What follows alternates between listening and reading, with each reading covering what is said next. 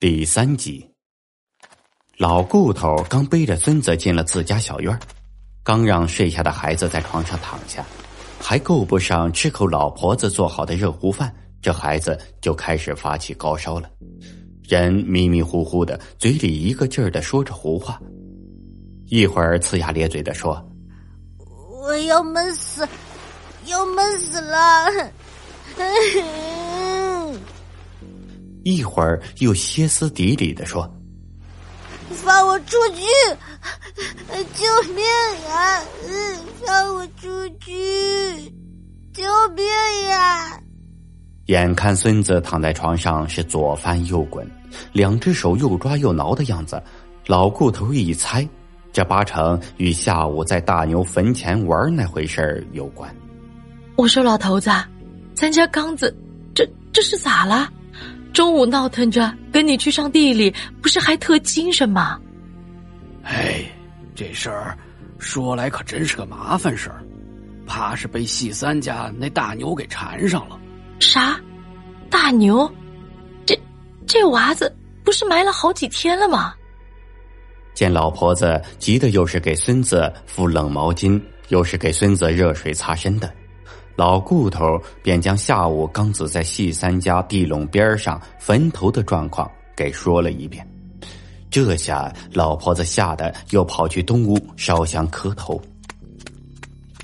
就这样折腾了一个晚上，院子里的公鸡开始打鸣，这天色也开始蒙蒙亮了。顾刚毅却突然安静了下来，也不哭不闹，也不再说胡话了。过了一会儿，老两口看他好的差不多了，给他喂了点小米粥，便哄着他慢慢的睡着了。转眼时间就到了中午，老婆子正在屋里边做饭，只见邻居们呼呼啦啦的都往村东边跑，不知道出了啥大事。哎，老头子，你去看看，这是出啥事儿了？老顾头忙放下正在修锄头的工具。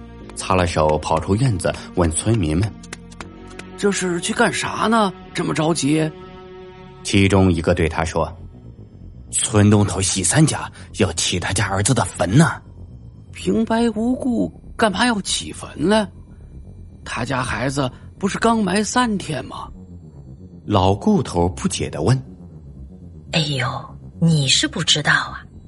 听说昨晚细三家媳妇儿做噩梦了。”说是梦到他家孩子浑身是血的站在他面前，哭着说自己还没死，就是棺材打不开。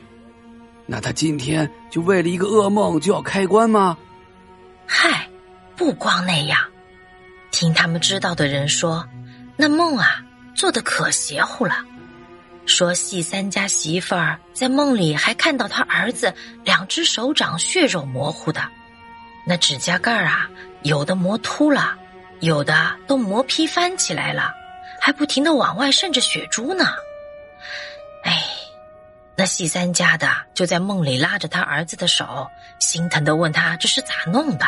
他儿子啊就哭着说：“啊，你们把棺材盖钉得太结实了，我实在啊找不到气口，快憋不住了。我在里面啊又抓又挠的，就是弄不开。”手都磨破了。老顾头听完后，感觉这事儿还真不是一般的邪乎，于是回了院子，跟老婆子交代了一声，让他去里屋看好还在睡着的孙子，自己就急匆匆的往细三家地头走去。老顾头到的时候，细三家地头的四周已经围了很多村民，大家七手八脚的都上去帮忙，好不容易将坟土挖开。几个青年汉子把小棺材盖儿打开的那一瞬间，在场的所有人都傻眼了。只见棺材里排泄物和衣服混在一起，一片狼藉。大牛的身体扭曲的躺在里面，七窍正往外渗着血水，瞳孔已经放大，而他的两只手已经血肉模糊，指甲翻开早已经被血染红。